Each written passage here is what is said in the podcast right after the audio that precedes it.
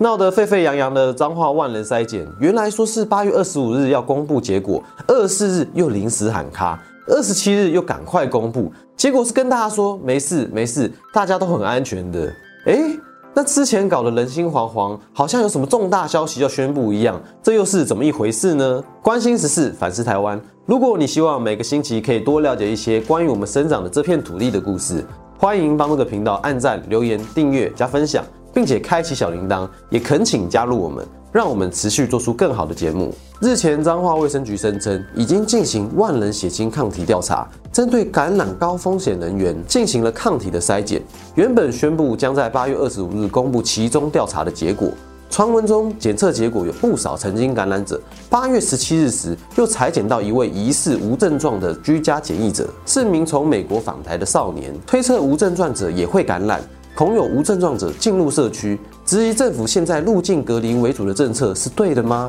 于是社会上又重新掀起了一波我们到底要不要普筛的论战。不过同时也有很多人感到疑惑啊，彰化卫生局为什么要对无症状者做裁剪呢？这个做法似乎有违中央规定，导致疫情指挥中心指挥官陈时中还下令政风处调查，双方人马一开始吵得不可开交，但是没想到啊。八月二十七日，万人血清调查结果公布时，又说：“哎，台湾社区安全了，没事了。”这到底又是怎么一回事呢？台大公卫学院教授陈秀熙澄清。彰化卫生局近日引起争议的对无状者进行裁剪，其实跟双方合作的万人血清抗体筛检，两者之间并没有关系。确实啊，如果是就抗体检测而言，是对过去有没有感染过又康复所做的调查，跟一般为了确认当下有没有感染所做的病毒感染筛检是不同的。不过也不怪大众或是媒体把两者关联在一起，毕竟主导参与都有彰化县卫生局。起初都貌似有某种特定诉求，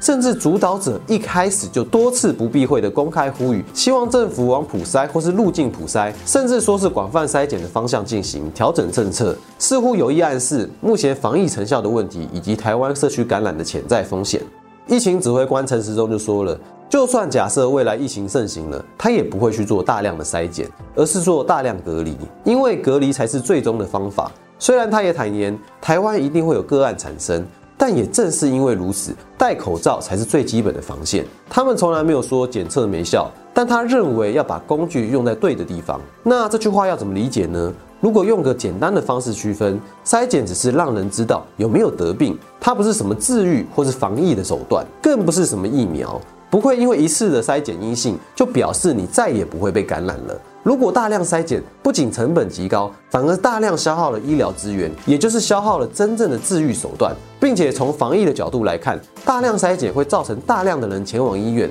反而增加交叉感染的风险。隔离则是不管有病没病，我们都暂时把它关起来，阻断它感染其他人的可能性。总结来说，筛检的作用比较像是辅助的性质，有症状后用来进行二次的确认，或是日后把数据留下，可作为研究的用途。而检疫隔离是一开始就把病源隔离在外，避免了任何接触的风险与掉以轻心的可能性。所以，如果用路径普筛作为可行的替代方案，就是许多人裁剪一次以后觉得没有问题就放进来了。相比目前所有人都先被检疫隔离，超过发病期的天数，有症状再进行多次的裁剪确认，似乎现在的做法更严谨一些。当然，我们还是可以要求在情况允许下，医疗资源分配充足下，再更严谨一些。针对部分高风险的群体，可以隔离完再筛检。由于研究内容日前引发了许多争议。指挥中心又多次说明，不论执行普筛或是入境普筛等风险，而社会上也出现了一股不小的反弹声浪。台湾目前的现状就是很健康啊，但这也不免让人疑惑，这份报告的目的到底是什么啊？于是研究公布前一天，八月二十四日的时候，新上任的台大公卫学院院长郑手下就说，因为这是教师个人的研究，除非研究结果紧急到会危害国人健康，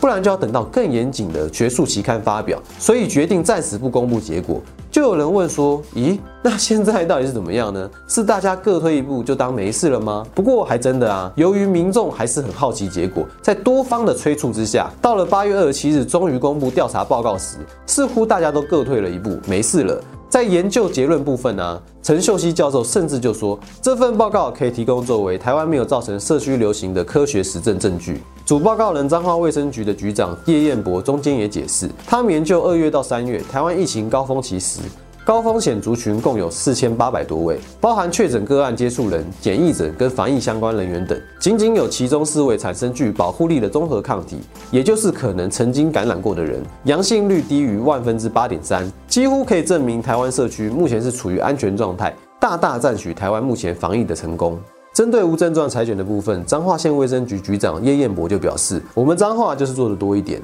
一开始在接受居家检验的第三天，询问民众有没有意愿接受裁剪，七月后发现入境人数减少，而验出的都是阴性，改成在第十天询问裁剪意愿，才验出一名确诊病患。而从四月到七月，全县筛检件数共约一千四百件。这也被人质疑啊！你筛检了这么多位，验出一位的意义何在呢？而且事后也有传出，该少年在十天内时，其实也是有出现轻微的症状的。也就是说啊，在原防疫政策之下，这名少年本来可能就是筛检的对象，因为检疫期十四天，实际上也还没有到啊。就目前的研究，这是超过病毒具传染力的最长十天天数，似乎发现这名个案好像也不能够说明什么。不过，那多说一点筛检，问题到底出现在哪呢？本来有症状的人就会被要求检验，那无症状的人我们也去筛检，筛检过后是阴性，多一层确保，不是会比较安心吗？可能是这种安心的心态就是个问题哦。由于筛检具有伪阳性，也就是说啊，实际上没有被感染，却被误判为感染。容易造成民众的恐慌，以及日后病毒传播分析的误判。反过来说啊，如果是具有伪阴性的，也就是实际上的感染者，却被误认为是健康的人，反而会造成戒备松懈，很多隔离或是防疫的措施不确实，造成更大的风险。所以这可能不是说多做一些或是少做一些的问题，而是该怎么做才能够更加有效防疫的问题。有人质疑彰化县卫生局让居家检疫者或隔离者由亲友接送。或是自行前往医院，这会不会也增加了未知的传播风险呢？叶彦博就回应，没有让其搭乘大众交通工具，这是按照中央政府规定。如果就当时的规定，要筛检的人前往医院，大致分成三种方法：第一是由家人接送，第二是自行驾车前往。第三是搭乘防疫车队，由卫生局依症状判断采用哪种方式。所以虽然在这方面啊，其实不太能够责怪彰化县卫生局的做法。不过民众担心的应该是，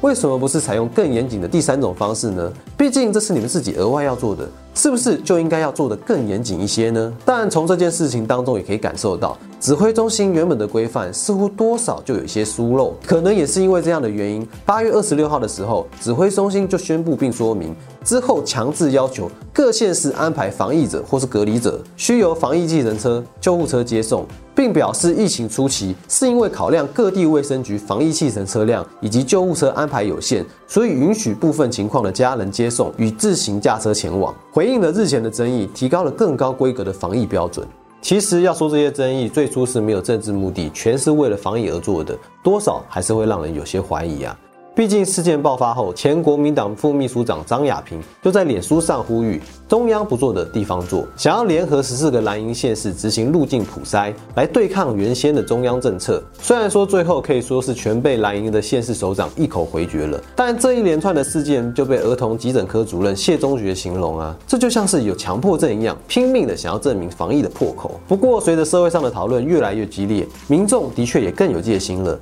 对于状况也更理解，中央也调。调整了政策，毕竟啊，如果台湾真的爆发感染，这也是谁都担不起的责任。可能最后的矛头还是会指向中央疫情指挥中心，不会是彰化卫生局。这也就是为什么地方配合中央防疫政策的重要，还有中央跟地方协调沟通的态度，窍门要掌握好。尽量减少因为政治性因素而阻碍了防疫。像是二十六号的时候，指挥官陈时中就道歉，不该用盖牌说来形容八月二十四日时台大工卫学院临时决定暂不公布研究的做法。最终双方也算是某种程度达成了和解。不过回头来思考这件事情的争议，也说明民众更要多点知的权利。因为有了判别的能力，才能够更加配合有效防疫的政策，并随时提高戒心。民主国家的可贵，正是对这样重大的公众议题，还有很多讨论、修正的空间。如果用隐匿、盖牌等方式来指责任何一方，这都是没有意义的讨论。也要避免最后沦为谁对谁错的口舌之争。最后啊，我们想邀请大家一起来思考几个问题：